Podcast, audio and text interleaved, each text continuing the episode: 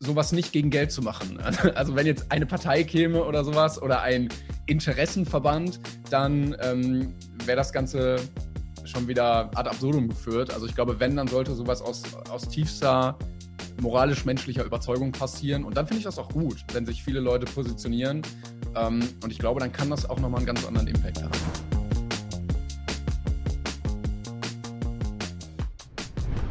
Herzlich willkommen zum Bisfluencer Podcast. Ähm, das ist der erste Live-Podcast direkt vom Influencer Marketing Forum. Und äh, mit mir dabei ist der liebe Timon, aka Klengan. Guten Tag. Guten Tag, lieber Timon. Ähm, ich habe dich ja hier gefragt, äh, ob du Lust hast, mit mir diesen Podcast zu machen, weil ich äh, großer Fan deines Buches bin, das nochmal heißt. Äh, kennt man dich? Geschichten eines Influencers ist der Untertitel dazu. Genau, was mich ja immer so geflasht hatte, als ich es gesehen habe, und das hast du ja auch, glaube ich, sogar in deinen Instagram-Account oder irgendwo reingeschrieben, du bist Spiegel-Bestseller-Autor damit geworden. Ja, das war ja eigentlich das ganze Ziel dieses Projektes. Also die, die Verkäufe waren ja irgendwie egal. Ähm, wir hatten in der Community nur kommuniziert, dass wir dann gerne auf die Liste wollen, weil das ein Titel ist, den äh, man dann sein ganzes Leben trägt. Und äh, das haben wir geschafft. Und äh, da freue ich mich dann natürlich und schmücke mich dann hin und wieder auch damit.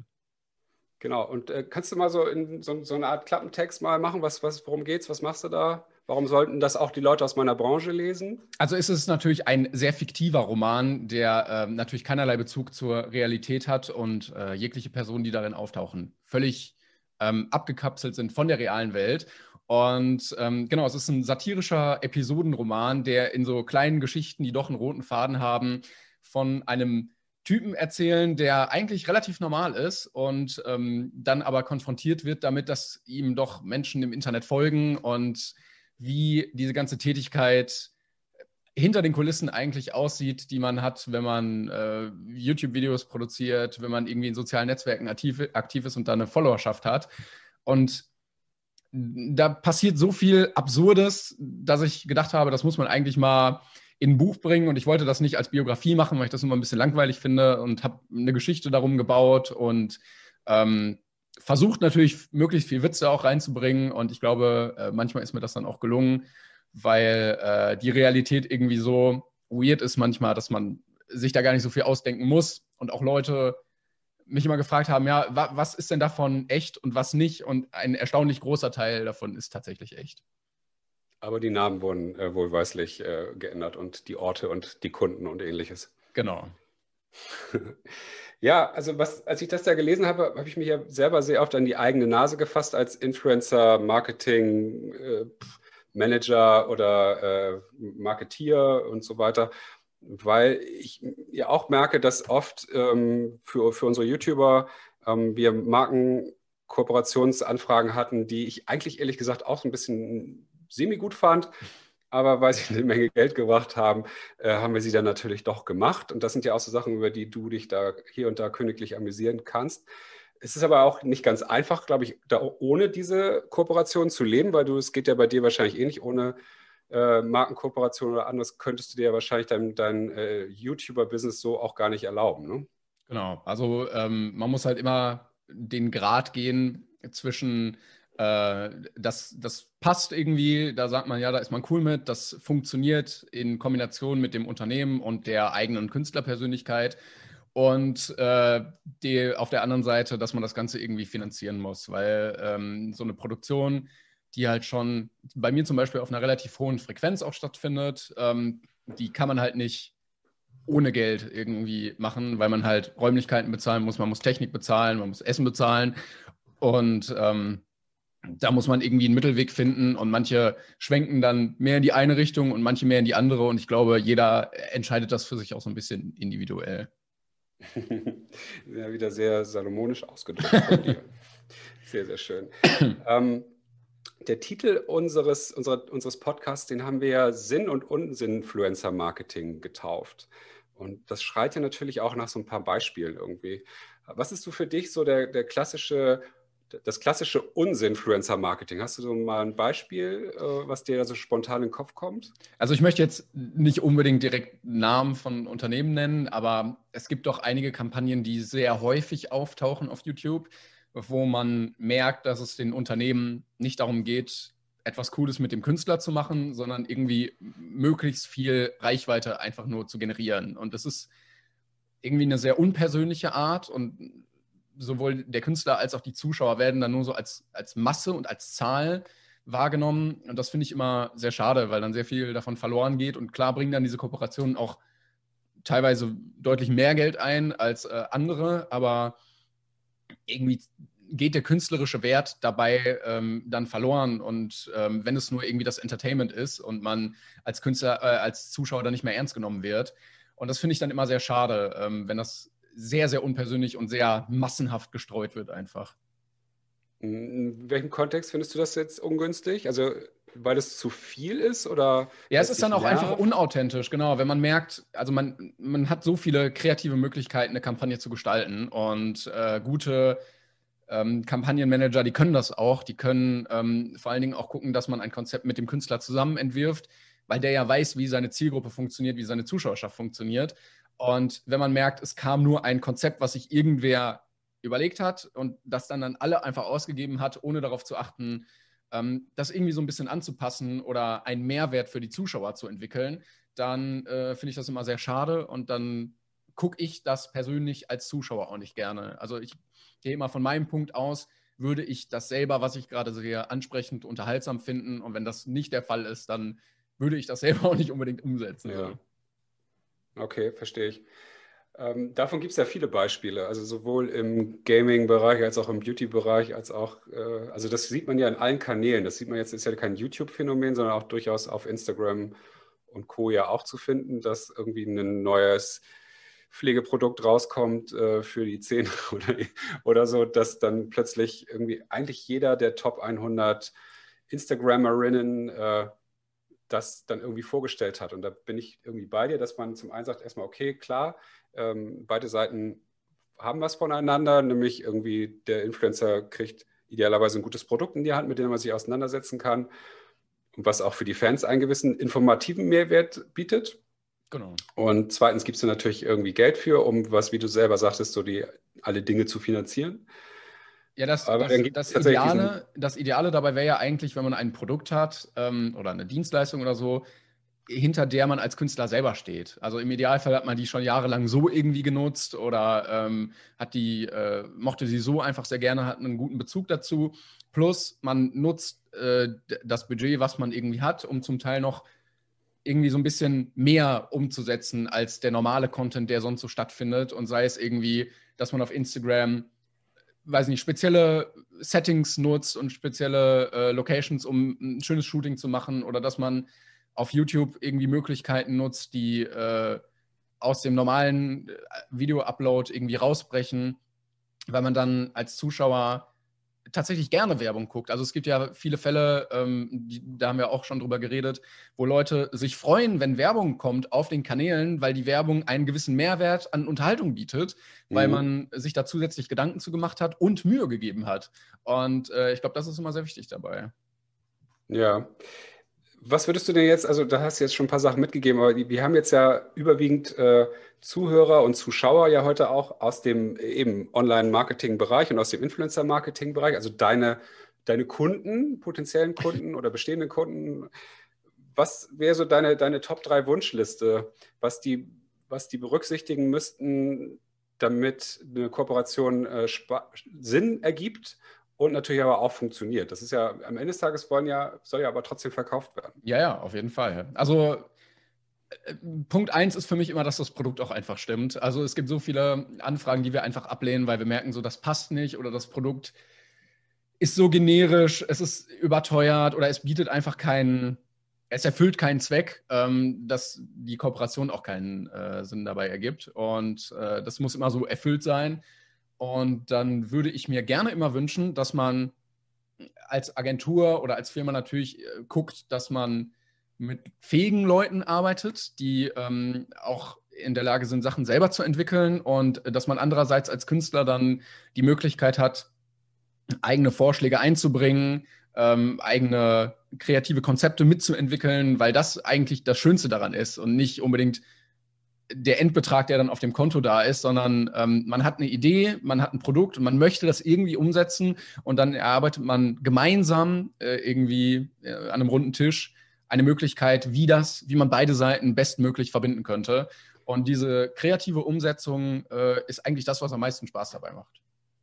Äh, das gilt jetzt wahrscheinlich für dich und für viele andere auch. Ich kenne ja auch das andere Beispiel und du hast es hast solche auch in deinem Buch beschrieben, denen ja eigentlich der Inhalt scheißegal ist. Äh, Hauptsache die Kohle stimmt. Das gibt es ja auch, ne? Genau, aber dann muss man, glaube ich, als Unternehmen auch damit rechnen oder da, da vorsichtig sein, weil man das den Leuten dann auch manchmal oder oft am Content ansieht. Also wenn man sehr viel, sehr generische Werbung hat, die in hoher Frequenz kommt, dann erweckt das erstmal nicht so viel Vertrauen bei den Zuschauern, weil man merkt, die Leute stehen nicht hinter dem Produkt und dann ist es immer ratsamer, jemanden zu nehmen, der ganz gezielt für ganz bestimmte Sachen nur Werbung macht. Ähm, wenn es aber so Firmen sind, die sagen, uns ist das scheißegal, wir wollen einfach nur äh, möglichst viele Klicks, möglichst viel Umsatz, hier hast du ganz viel Geld, go for it, dann kann man mit diesen Leuten mit Sicherheit auch viel erreichen. Dann ist das aber vielleicht nicht, also kurzfristig gesehen wirtschaftlich clever, aber nicht langfristig gesehen das beste Bild, was man da abgibt. Und ich glaube, da kann man sich auch sehr viel auf dem Markt gegen andere Konkurrenten verbauen, wenn man dann äh, langzeittechnisch gesehen ein negatives Image damit aufbaut. Ja, plus, dass man dann irgendwie zu Gast bei Pocher in, in seinem Instagram. Äh, äh, Kanal wird. Ja, er ist ja auch der Erste, der das so in die, in die Mainstream-Medien oder ins Mainstream-Medium Fernsehen gezogen hat, der ähm, das nutzt, um daraus irgendwie Entertainment zu machen, ob es jetzt ansprechend ist oder nicht. Aber ähm, mit dem Finger drauf zeigt und sagt, Leute, hier werden Kampagnen umgesetzt, hier werden, wird versucht, mit euch Geld zu machen, ähm, aber ohne dass die Leute wirklich dahinter stehen, sondern die benutzen euch als Ware, die wollen euch äh, nur möglichst viele Dinge andrehen. Ähm, achtet da besser drauf. Und was die Leute dann daraus machen, ist ihre Sache. Aber ähm, das funktioniert und darauf aufmerksam zu machen, also so eine gewisse Medienkompetenz zu entwickeln bei den Leuten, finde ich sehr, sehr wichtig. Sowohl bei den Jüngeren als auch bei den Älteren, weil viele in der Generation, ähm, die auch im Fernsehen oder das Fernsehen einfach als Hauptmedium hat, die wissen das auch nicht immer. Und die ähm, Influencer arbeiten da teilweise auch so mit Tricks, dass das Werbung so klein oben rechts in der Ecke unter der Anzeige versteckt wird, dass man das nicht auf den ersten Blick sieht, wenn man das nicht weiß und äh, da Leute einfach getäuscht werden. Und ähm, deshalb, je, je, mehr man dazu irgendwie weiß als Konsument, desto besser ist es eigentlich für alle. Mhm. Verstehe. Wenn wir jetzt jetzt hier sagen, was nicht gut ist, aber es gibt ja auch Sachen, die, die, die sehr gut sind und wofür Influencer-Marketing ja auch extrem gut funktioniert. Hast du, äh, was ist denn für dich so Influencer-Marketing? Hast du da auch so ein, ein, ein, zwei gedankliche Beispiele parat? Ja, ich hatte, ähm, das hatte ich auch schon äh, letztens gesagt, ich hatte vor kurzem eine Kampagne, ähm, die parallel zur Landtagswahl lief und die darauf aufmerksam gemacht hat, dass man äh, in NRW jetzt auch das Ruhrparlament wählen konnte. Und ähm, das ist was, was ähm, erstmal sehr, sehr, sehr, sehr cool umsetzbar war, weil wir ähm, draußen unterwegs waren, Leute befragt haben und das aus diesem normalen Videoalltag von mir zum Beispiel rausgebrochen ist. Ähm, und das ein, eine sehr schöne Sache war, weil ich finde, so, ein, so eine Thematik wie Demokratie und demokratische Teilhabe ist etwas sehr Unterstützenswürdiges. Und wenn man dann mit seiner Reichweite noch dafür einen, einen positiven Impact geben kann, ist das, äh, glaube ich, ein Gewinn für alle Seiten.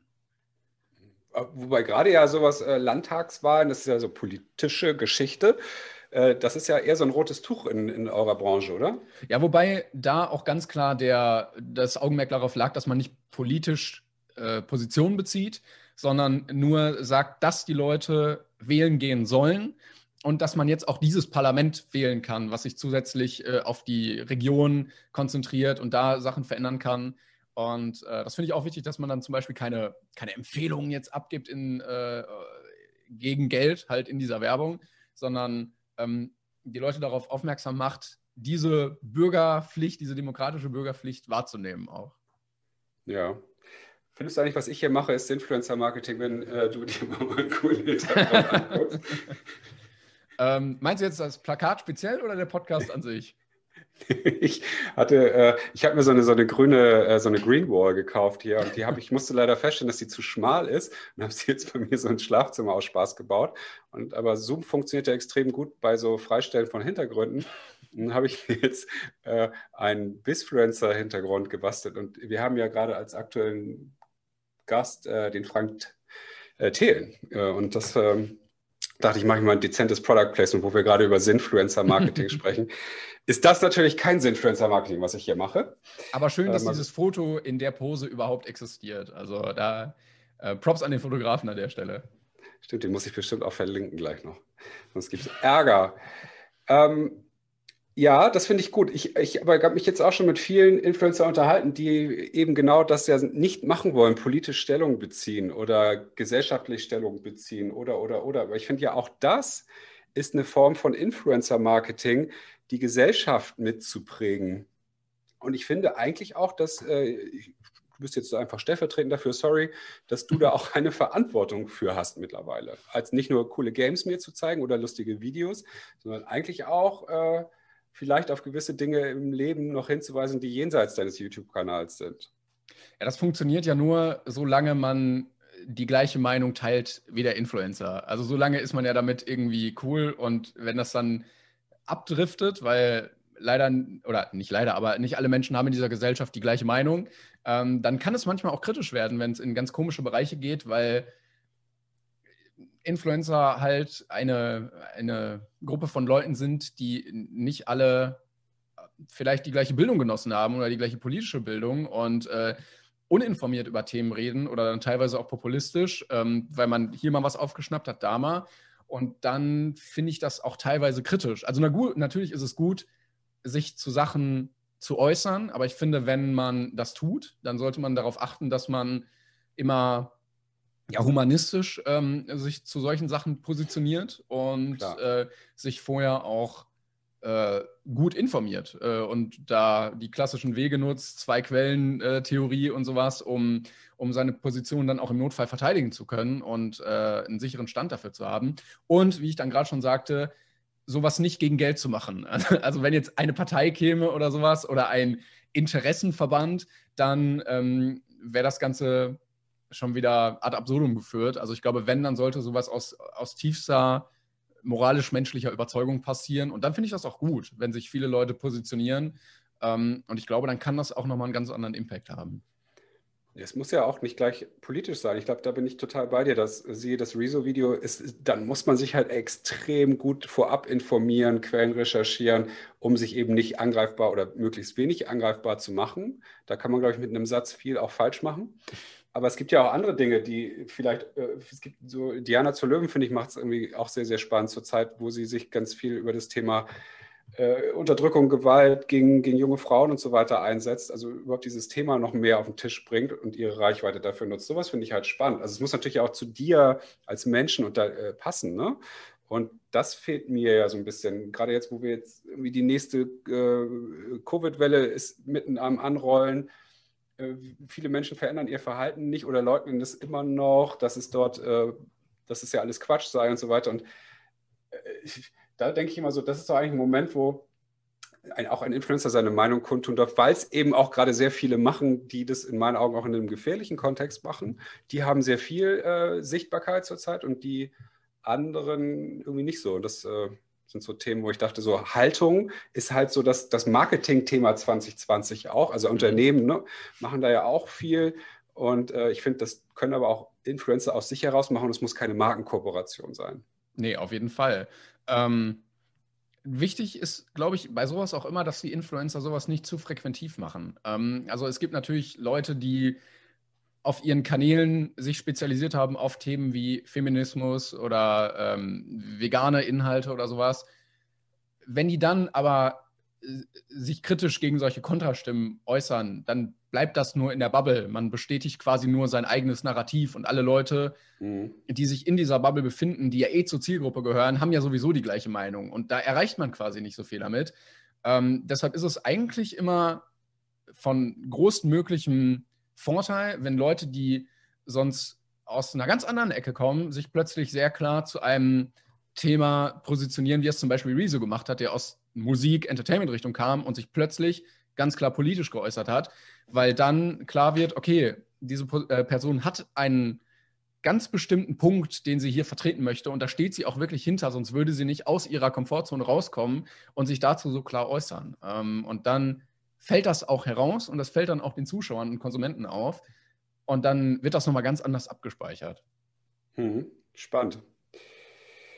Ja, ich denke, dass dieses Thema, wir fangen ja auch, glaube ich, gerade erst an, ähm, uns mehr zu trauen. Also jetzt wir als Marketingleute und, und du wahrscheinlich auch als Influencer aus, aus diesem eigenen Kernbereich herauszutreten und eben nicht nur die, die Spielfigur, die, die, die Kunstfigur äh, Klengarn zu sein, sondern wahrscheinlich auch immer mehr zu Timon zu, zu konvertieren. Äh, das finde ich auch sehr, sehr gut. Weil ich denke, es ist halt so an der Zeit. Und ich glaube, dass irgendwie 100 Leute deiner, deiner Reichweite äh, wahrscheinlich viel, so, genauso viel erreichen können wie eine, eine schlimme Headline in der Bildzeitung oder ähnliches. Ähm, und das ist ja das, was ich mir wünsche, ein Gegengewicht zu einigen Dingen, die sehr laut sind zurzeit. Und ähm, vielleicht gelingt uns da ja auch noch mehr, dass, äh, dass man sich da noch besser organisiert oder ähnliches. Und ähm, ich könnte mir vorstellen, dass es auch für die eine oder andere Marke sehr, sehr spannend ist, äh, Influencer mit Kante äh, äh, oder mit mehr Kante zu, zu, zu haben als irgendwie die, die, ja, das ist der, der spielt ganz gerne, ja, das ist der, der spielt mehr Actionspieler und der spielt mehr Minecraft, weißt du, das ist ja mhm. so in dem Moment Unterscheidungskriterien von Influencern oft, ne? Ja, man, man kann, glaube ich, als Firma sehr viel gewinnen, wenn man mit solchen Leuten zusammenarbeitet. Und ähm, man muss aber darauf achten, dass es halt wirklich exakt so passt. Ähm, und wenn es dann Leute gibt, die vielleicht auch kontrovers sind, die jetzt aber an sich ähm, trotzdem auch auf diesen, einen guten moralisch-menschlichen Kompass haben, äh, sondern eben nur umstritten sind vielleicht, ähm, die aber einen Anknüpfungspunkt haben, wo man sagt als Firma, äh, das macht halt hier komplett Sinn, hier mitzuarbeiten, weil vielleicht es diesen einen Running Gag gibt, ähm, den man da genau bedienen kann, oder immer ein, ein Produkt, ähm, was der, der Content Creator gerne so nutzt oder irgendwas, was immer im Hintergrund steht, ähm, dann hat man hierbei ähm, eine Möglichkeit, in diese Community selbst einzudringen und nicht von außen zu sagen, hier ist unser Produkt, kauft das bitte, sondern äh, Teil dieser Sache zu werden, ähm, die dann aufzugreifen und äh, weiterzubauen. Und dann, ähm, wie gesagt, funktioniert es wieder besser. Ja, ich sehe jetzt, ich gucke jetzt gerade in deinen Hintergrund hinein. da ist ja auch so ein schönes Regal. Da sehe ich äh, den Ant-Man-Helm, mhm. die Hulk-Fäuste. Was ist das da unten in der Ecke? Äh, Payday 2, das ist äh, eine Maske, die man da im Spiel auf hatte. Ah, da ist das sozusagen, ist das ein Placement? Das ist kein Placement. Also nichts in diesem äh, Regal ist äh, gesponsert. Ich habe mir alles selber gekauft tatsächlich. Aber jetzt könnten wir zum Beispiel, oder du hast hier hinten auf der, an deiner Wand, ist ja noch wunderbar viel Platz und Fläche. Ja, ja. Und wir haben ja gerade, äh, als wir schon, wir waren ja schon ein bisschen eher in der, in der, in der wie nennt sich das, im, im Zoom, äh, in der Loge, oder nee, wie heißt, äh, jedenfalls dann, und durften ja auch schon ähm, dem Mai-Poster-Vortrag von der Monika äh, lauschen. Und da gab es auch dieses coole Bild, wo dieser Typ, wo du nur die Tattoos in der Faust genau. sehen konntest. Ja. Die, äh, wo dann My Poster drauf stand. Da hatten wir doch beide diese, diese spontan gute Idee von, das sieht ja aus wie My Imposter. Und ich weiß nicht, ob die Hörer, äh, die jetzt hier dabei sind und die Zuschauer, äh, das neue, den neuesten riesen YouTube-Hype mitbekommen haben, nämlich das Game Among Us. Es gibt ja, glaube ich, kein Spiel, was im Moment mehr Content auf YouTube ja. produziert als das, weltweit. Ähm, du bist, spielst du das auch? Ähm, ja, meistens fehlen mir die großen Gruppen. Also äh, ich habe es auf jeden Fall mal angespielt, allerdings nur auf dem Handy erstmal, aber es ist ja eigentlich genau das Gleiche. Ähm, aber ja, genau, das könnte man irgendwie sehr gut verbinden. Oder auch, ähm, ja, dieses Spiel hat ja allein schon jetzt eine sehr große Meme-Community. Die Gefahr dabei ist aber immer, dass man als Unternehmen zu cringy wird. Äh, und dann äh, aus der Sache irgendwie so, Imposter? Nein, MyPoster. Und das ist halt so, ja, Leute, ähm, deshalb müsste man darauf achten, dass man halt Leute hat, die, die fähig sind, in dieser Zielgruppe eine Kampagne so zu entwickeln, dass man das halt auch cool findet und ähm, nicht wirkt wie der der merkwürdige Onkel, der den coolen Kids plötzlich nacheifern möchte. Also nicht diesen komischen Agenturkreativen, der mit dir gerade diesen Podcast aufnimmt und sagt, hier, dieses My Imposter wäre ja voll lustig und du eher so, mhm.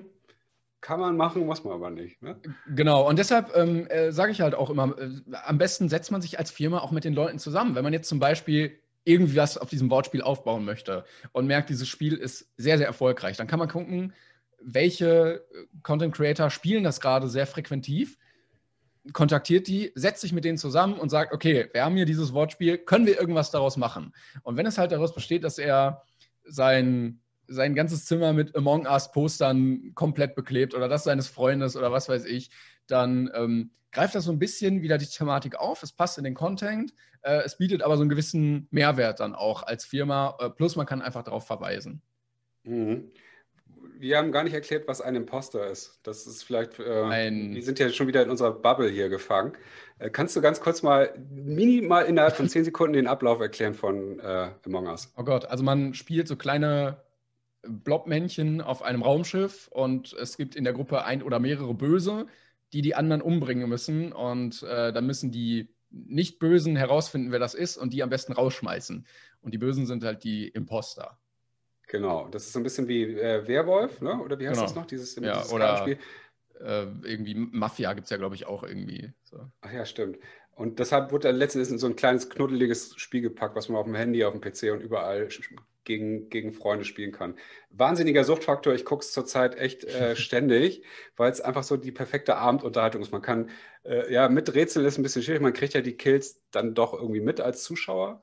Äh, aber macht unheimlich Spaß. Aber es soll jetzt irgendwie gar keine Werbung für dieses Game sein. Ich fand es einfach nur lustig, wie wir ja einfach äh, aus uns heraus gedacht haben, so könnte, könnte man irgendwie mal eine Kooperation machen, dass man einen Bezug auf den Influencer dadurch hinkriegt, der genau. spielt Computerspiele. Das ist gerade ein ganz angesagtes Game und das ist eine tolle Marke, die eben mit Postern zu tun hat und bei jedem Gamer im Zimmer äh, hängen wahrscheinlich eh Poster oder es ist ganz viel Platz. Also man könnte ja viel damit machen. Und ich glaube, und das, das, war jetzt, das war von uns ja jetzt ein relativ schlechter Pitch, den wir jetzt in, in äh, zwei Minuten kurz super. zusammengebaut haben. Also wenn man sich kreativ an so ein Konzept setzt und Leute hat, die das wirklich können, ähm, dann kann man da mit ein bisschen mehr Zeit auch noch deutlich mehr rausholen, glaube ich. Ich glaube auch. Also mit diesem Pitch würde ich sagen, äh, können wir vielleicht einfach auch äh, unsere erste Live-Podcast-Folge beenden weil ich glaube, viel mehr kriegen, hauen wir noch Kreatives heute nicht mehr raus, wer weiß.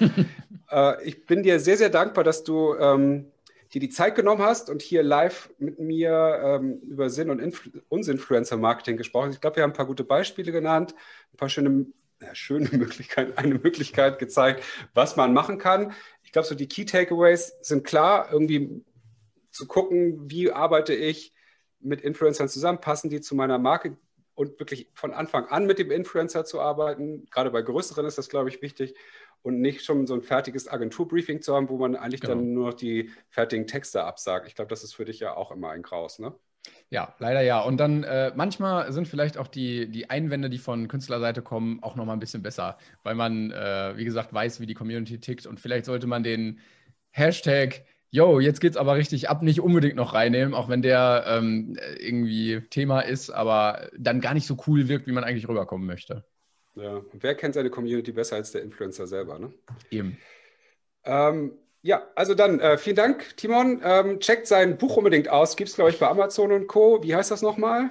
Äh, kennt man dich. Geschichten eines Influencers in jeder Buchhandlung auch. Also überall. Ich finde es so schön, wenn du das erzählst, weil ich höre ja dann deine Stimme, weil du hast ja auch, das Ding gibt es ja auch als Audio äh, bei Audible und natürlich auch auf Spotify zum Gratis hören. Habe ich jetzt, äh, hab, da habe ich es nämlich gefunden, also kann ich sehr empfehlen. In diesem Sinne bedanke ich mich äh, fürs Zuhören und heute ja auch zuschauen. Und wenn noch irgendwas ist, dann äh, kommt auf uns zu und ich wünsche euch eine tolle Zeit und dir, Timon, alles Gute und vielen Dank. Dankeschön. Ciao.